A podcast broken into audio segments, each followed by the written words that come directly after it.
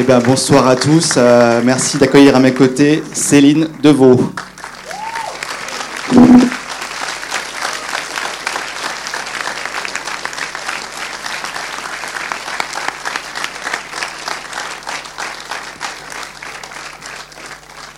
Et comme disait Céline, ça fait très très plaisir de vous voir si nombreux et de vous voir là. Voilà, à vos applaudissements, on voit que le, le film vous a plu. Ça va être un petit moment d'échange maintenant entre, entre Céline et vous, et puis aussi moi. Je sais que je vais, commencer euh, le temps que, voilà, que, que vous vous remettiez du film, et puis euh, que vous, je ne sais pas si vous avez des réactions, des questions. En tout cas, comme c'est une des premières projections publiques, elle sera sûrement très curieuse de vos questions.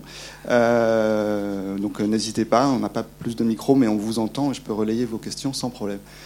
Euh, je vais commencer. Donc, Claudéric, tout à l'heure en introduction, disait euh, que tu étais venu en effet à premier plan avec tes films d'animation que, j'avais sélectionnés.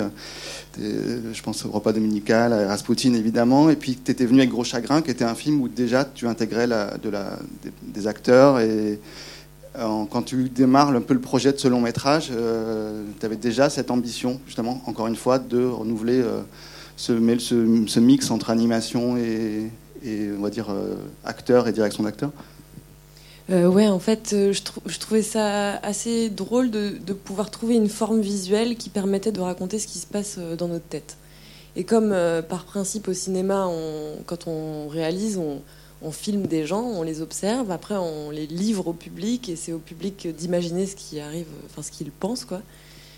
Et donc on n'a pas accès à ça. Enfin, ou alors on fait une voix off, mais c'est quand même un truc assez particulier. Et donc je me disais, si, j'avais, si je devais représenter la voix intérieure, euh, bon, même que moi j'ai euh, régulièrement dans la tête, à quoi elle ressemblerait Et cette espèce de personnage comme ça, chevelu, euh, un peu excité, et puis gêné dans sa vision, c'est le premier truc qui m'est venu, et c'est comme ça que le film, que j'ai commencé à écrire le film en fait.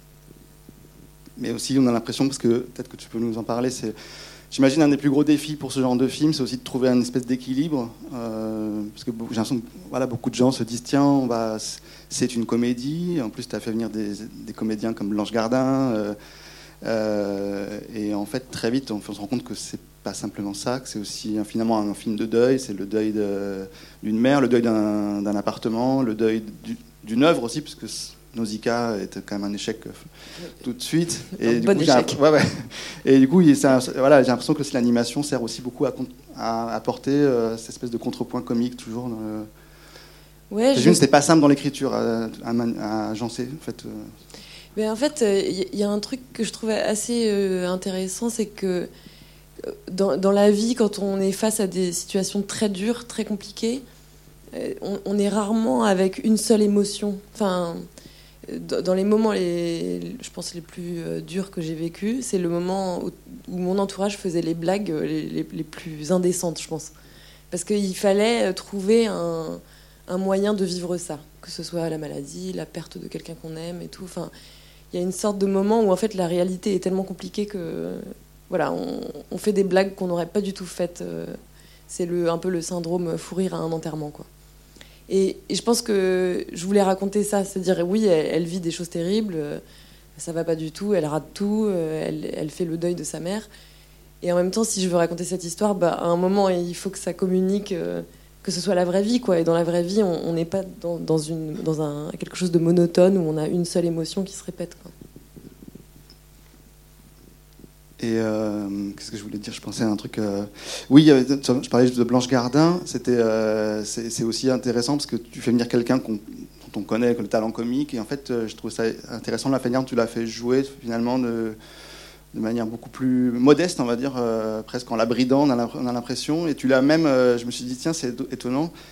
Tu lui as pas laissé la possibilité de faire la voix de cette petite, cette petite voix, donc ce petit fantôme. C'est toi qui, qui, a, qui fait cette voix? Et je me suis demandé pourquoi tu tu t'avais pas, tu avais, avais, souhaité le faire toi et pas le laisser. C'était pas, en fait, c'était pas prévu et. Euh, et puis euh, Blanche, elle, elle s'est retrouvée avec euh, ce rôle. Enfin, elle est quasiment de tous les plans, ce qui est pas habituel au cinéma. Et puis elle a apporté cette, cette, grande sobriété dans le jeu, puis avec quand même une histoire qui était très lourde.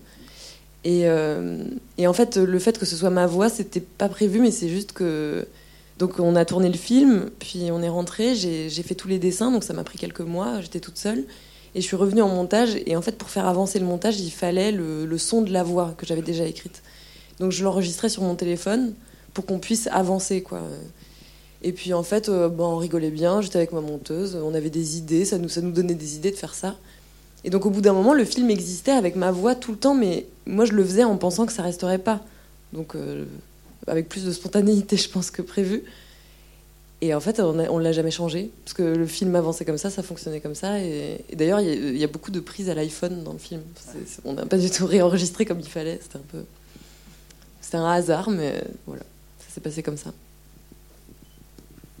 Est-ce que vous avez peut-être des questions? C'est pas juste un dialogue entre Céline et moi. Hein. Allez-y, s'il vous plaît. Vous êtes de retour au cinéma Rien. Non, pas encore. Hein. Pardon? Ah, Combien de temps de réalisation? Euh, On avait six semaines de tournage, donc euh, la majorité au Portugal et dix jours à Paris. Et pour le dessin, ça m'a pris, je pense, entre deux et trois mois, euh, un peu aussi, qui a un peu débordé sur le montage, parce qu'en fait, plus on avançait dans le montage et on avait des nouvelles idées, donc en fait, je montais la journée, puis j'allais dessiner le soir pour, pour livrer, quoi. Donc ça fait à peu près ça, ouais. Six semaines de montage, trois mois d'animation, je pense.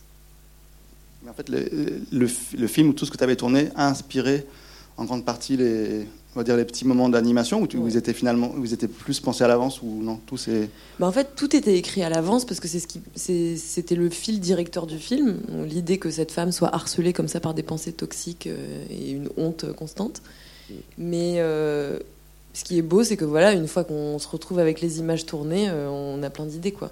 Et d'ailleurs, c'est un luxe que pas beaucoup de réalisateurs ou réalisatrices ont. Normalement, euh, tu as tourné ton truc, euh, c'est toute la matière que tu as, quoi. Et moi, j'avais la chance de pouvoir recréer des, scènes en plus si j'en avais envie. Ça, c'était assez chouette. Oui.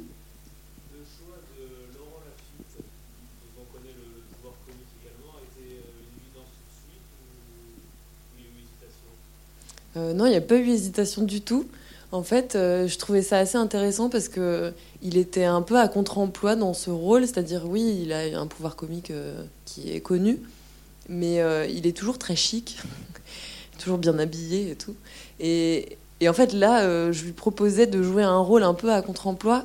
Et donc la première fois qu'il a lu, qu'ils ont fait une lecture en fait, Blanche et lui, c'était c'était assez génial parce que c'était beaucoup plus surprenant voilà, il y, avait évidemment, on peut penser à plein de gens qui pouvaient, qui pouvaient jouer le rôle, et là, il n'y a pas eu d'hésitation, euh, vraiment pas une seconde, quoi.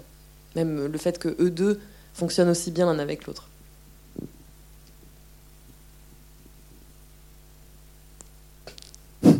On est seul hein, ici. Vous êtes très nombreux. et Marthe Keller, comment ça s'est Parce que c'était, c'est aussi quelqu'un qu'on, aime beaucoup voir et que tu as réussi à convaincre alors que c'est pas si simple. Elle, a une très grande présence, en même temps peu de présence à l'écran. Je sais pas comment c'était de la convaincre de, aussi de bah, participer à ce projet. franchement, euh, merci Marthe d'avoir accepté parce que c'est quand même une, grande, grande actrice, grande dame du cinéma.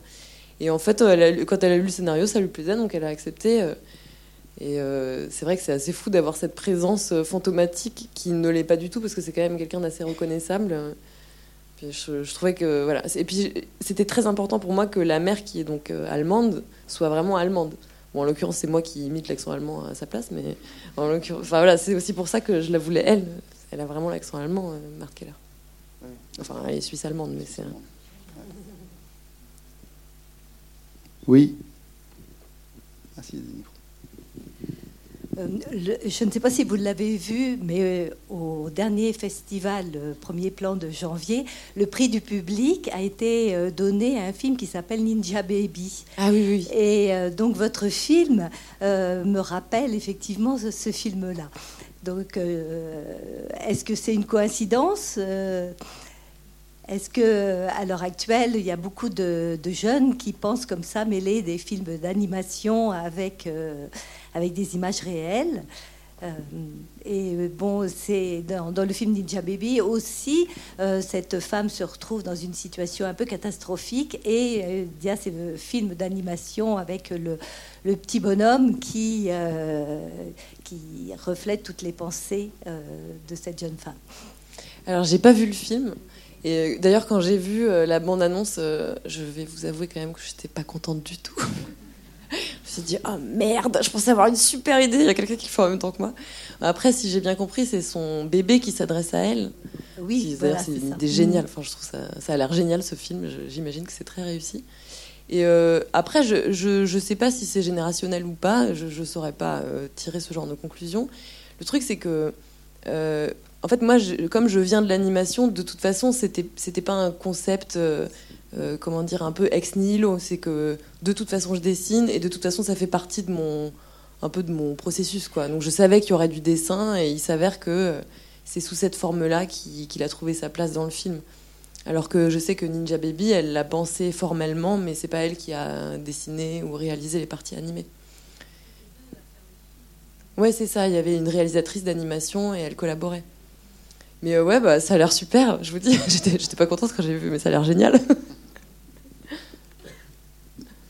C'était aussi un personnage, ouais, c'était une petite voix aussi qui, ouais, qui était aussi ouais, bébé qui, pas encore né qui s'adresse à elle. Qui exprimait aussi un peu pas mal de colère. ah, ça a l'air cool. Et avec, les, avec tes comédiens, justement, est-ce qu'il est y a aussi un, eu un travail un peu de, tu disais, de faire des lectures Est-ce que chacun aussi se réapproprie un peu son texte, à, à proposer des choses sur, sur, les, sur son personnage ou sur sa. Sur ses, je ne sais pas à quel point tu es interventionniste, on va dire, ou, ou tu dirigeais la virgule, ou au contraire, tu as laissé euh, voilà, Lafitte ou Gardin euh, un peu proposer et, euh, des alors, choses on, on, a eu très peu de temps pour faire des lectures avant. Enfin, les, les, agendas de tournage sont toujours. Enfin, je sais pas, c'est très serré. En, s'il y avait le Covid, enfin, tout était assez compliqué, puis c'était très occupé. Donc, on n'a pas eu beaucoup de préparation, de répétition et tout. Après, je me suis, je, voilà, j'ai fait un choix, quoi. J'ai décidé de travailler avec deux personnes qui non seulement sont acteurs-actrices, en plus réalisateurs-réalisatrices, qui écrivent Enfin, je, voilà, je savais où je mettais les pieds, quoi. Et, euh, et au contraire, euh, je trouve que c'est assez intéressant parce que, en fait, donc, comme je suis habituée à dessiner seule, euh, si je collabore avec des gens, bah, c'est qu'ils font quelque chose que je ne sais absolument pas faire. En l'occurrence, jouer. Moi, je sais pas. Enfin, là, j'ai joué par accident, mais, mais, mais voir quelqu'un interpréter quelque chose qu'on a écrit, c'est assez magique quand même. Donc, les propositions, elles sont bienvenues parce que c'est aussi le résultat de longs mois de travail. On a écrit un texte dont on se fatigue, euh, qui commence quand même un peu à nous faire un, peu, un peu chier, quoi. Et puis là, il y a quelqu'un qui arrive avec une vision beaucoup plus fraîche, avec des interprétations, avec des, des propositions, et c'est génial. Donc, je suis pas du tout à la virgule, non.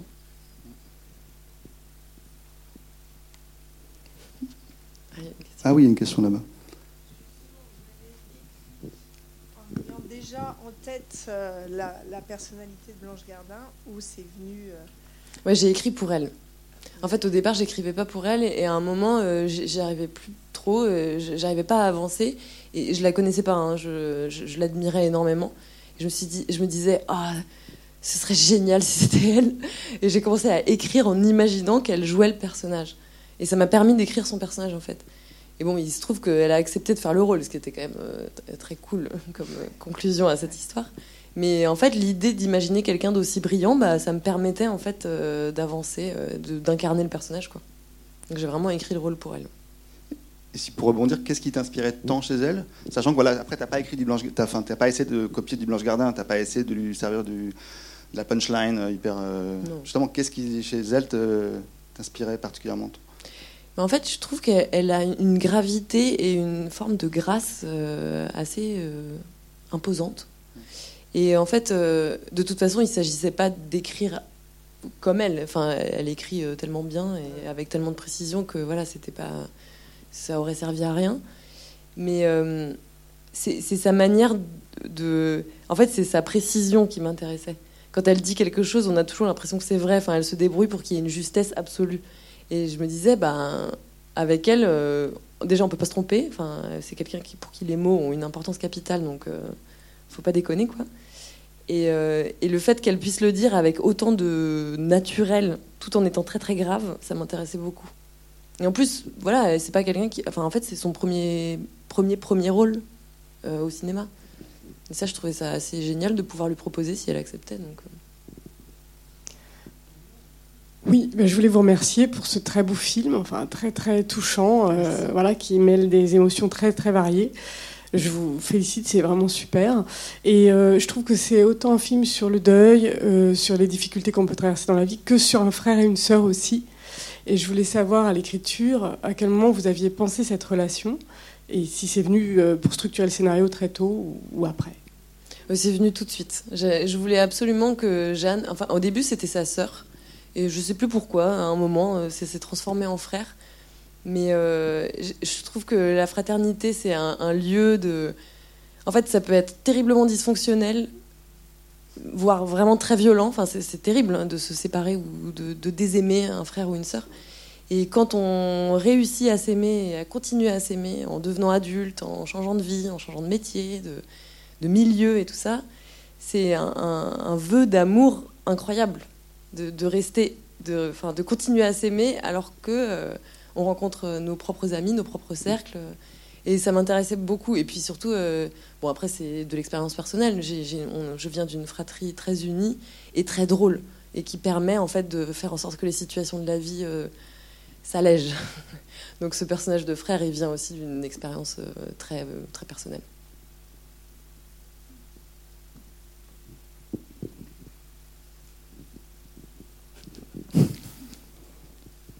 C'est la rentrée.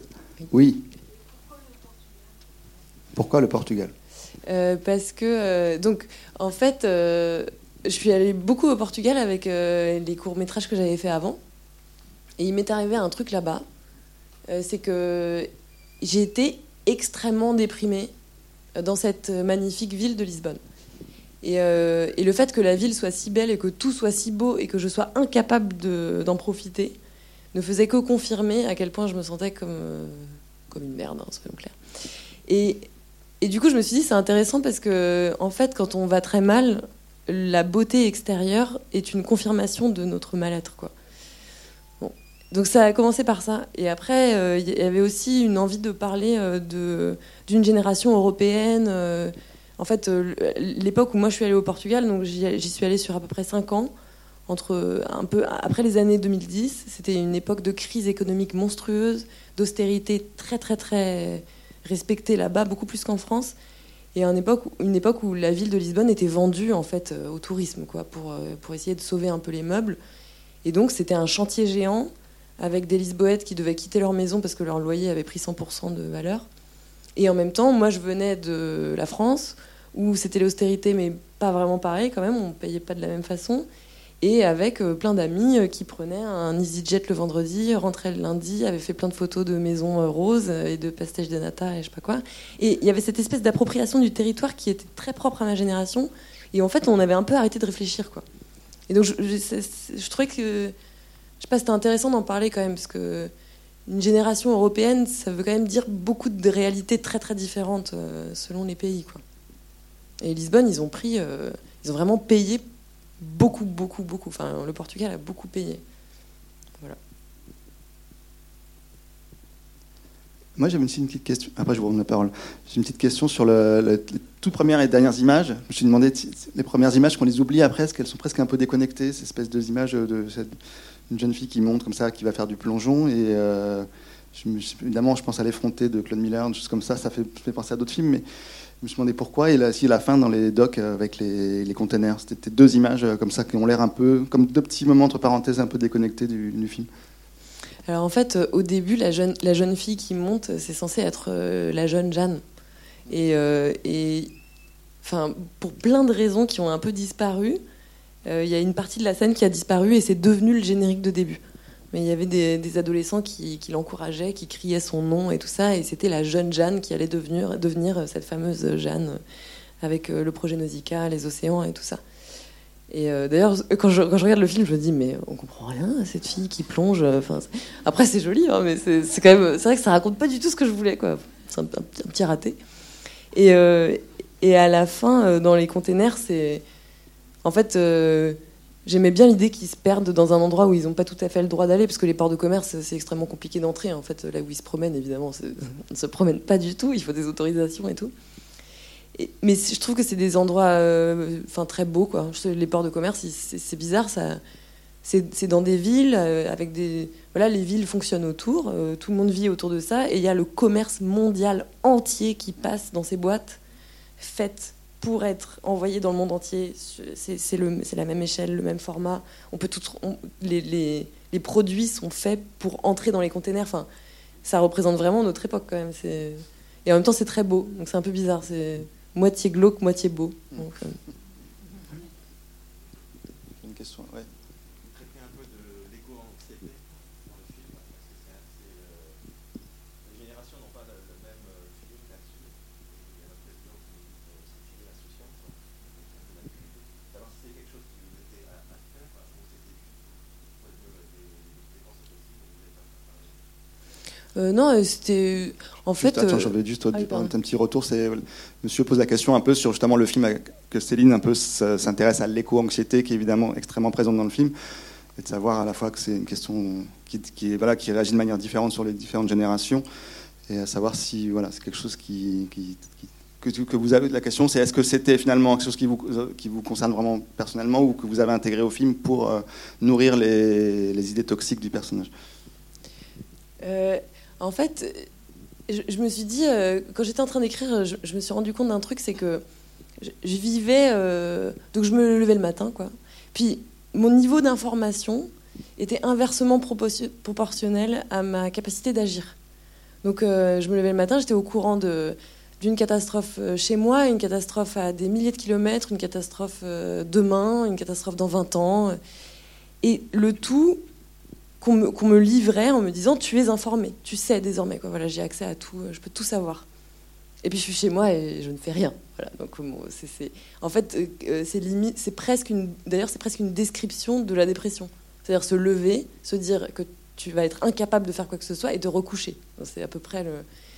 Et je me suis dit c'est intéressant quand même parce que on, on est là, on, se trouve des rites, euh, on fait notre tri, on fait il faut quand même trouver un moyen d'agir, un minimum, quoi, parce que sinon, on... en fait, c'est pas possible d'ingurgiter autant d'informations et de ne pas agir dessus. C'est pas humain, en fait. Normalement, quand il y a un truc terrible qui arrive dans notre vie, euh, bon, on fait l'autruche pendant trois jours, on finit par euh, appeler la personne avec qui ça s'est passé. Enfin, je sais pas, il y, a un- il y a un moyen d'action, quoi. Et je trouve ça très propre à aujourd'hui. Et je sais pas si c'est générationnel ou si c'est pour tout le monde pareil, c'est-à-dire. euh, ah c'est bon, je m'informe, ça va bien, mais en fait ça va pas du tout, c'est trop d'informations. On peut rien faire de ces informations. C'est voilà, c'est pour ça que j'ai mis ça dans le film. C'était le truc de départ quand même. Le fait de savoir que cette terre est en train de s'auto-détruire, enfin aussi à cause de nous, hein, mais et de ne pas pouvoir agir quoi, ou très peu.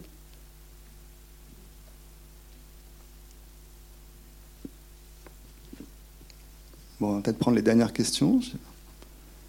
S'il y en a. Ah, L'éco-anxiété a fait fuir les gens. Ils partent agir. Au revoir. Ils, ils- ils- ils vont agir là. Je sais pas. Ils ont des choses à faire. là. Il y a une question là-haut, c'est ça? Euh, c'est peut-être que moi, mais j'ai l'impression qu'il y a un choix des couleurs euh, qui est pas anodin. C'est des couleurs très pétantes, euh, très joyeuses, alors qu'on est dans un contexte de dépression, de deuil. euh, et donc, euh, je me demandais si c'était le cas, et euh, si c'est le cas, c'est quoi le sens? Bah, en fait, c'est ce que je disais tout à l'heure, c'est que c'est pas parce qu'on est triste que le monde cesse d'être euh, ce qu'il est. Et en l'occurrence, elle est dans une ville euh, d'une. Enfin, je sais pas si vous connaissez Lisbonne, mais c'est c'est très très très très beau, très très coloré, et c'est assez difficile d'échapper à la beauté dans cet endroit. Et du coup, c'est pour ça que l'ensemble du film euh, est très coloré, parce qu'en fait, c'est l'endroit où elle est malgré son état d'esprit. Puis après, je trouve ça intéressant aussi. Je sais pas, même moi en tant que spectatrice, euh, si je vais voir un film euh, triste euh, qui raconte la chose tristement dans un endroit triste avec des murs qui ont des couleurs tristes, bah en fait ça me fait chier quoi. Enfin je veux dire, il y a un moment où on me perd émotionnellement. Il n'y a, aucune rupture. Je pense qu'il y, y a des trucs, mais ça je parle que en tant que spectatrice, mais me sentir un peu me faire attraper par une émotion parce que je l'attendais pas. Et ça, si on est toujours dans le même registre, euh, ça fonctionne pas puisqu'on le voit arriver à 1000 km. Quoi. Voilà. Elle est, elle, est, elle est habillée en noir, effectivement, ce que lui dit Lafitte à un moment donné. hein. Alors bon, on peut penser d'emblée, euh, bon, elle est en deuil, mais bon, moi, pour moi, c'est trop simpliste de penser ça. Et comme on parle Ouais, de couleur, même si c'est une couleur pour moi, le noir, mais Non, elle est pas en deuil, c'est juste que elle, elle- c'est une sorte de euh, effort zéro. Quoi. Au moins, quand on s'habille en noir, on est toujours habillé pareil. On n'a pas besoin de réfléchir, je pense. C'est plus ça. Puis au moins, on la voit bien parmi toutes ces couleurs.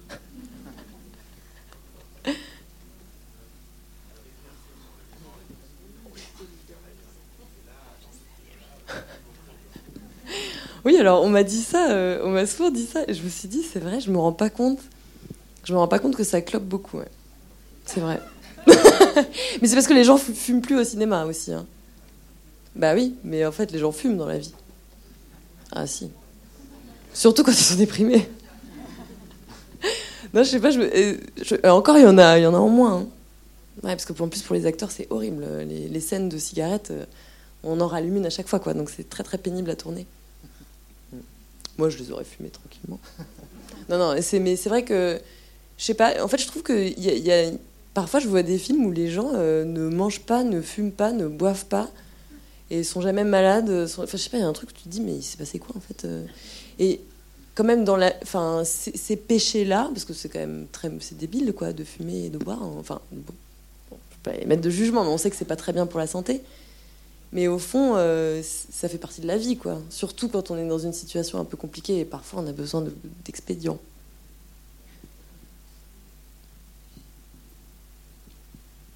Et peut-être tu peux, pour finir, nous par... Ah non, il y a encore une question là-haut. Pardon.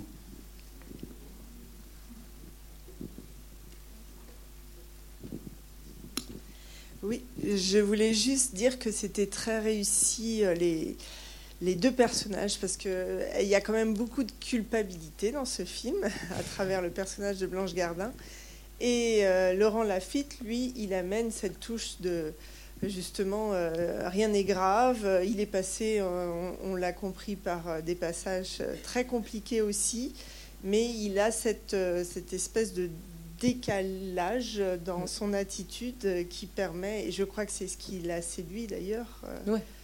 voilà, et qui font que cette histoire se termine ainsi. Mais donc c'est c'est vraiment très très réussi. Ben, merci beaucoup. Merci. Merci Céline. Merci, Merci beaucoup. Merci à tous. Il fait chaud, vous êtes restés. J'ai une faim avec micro. Merci beaucoup.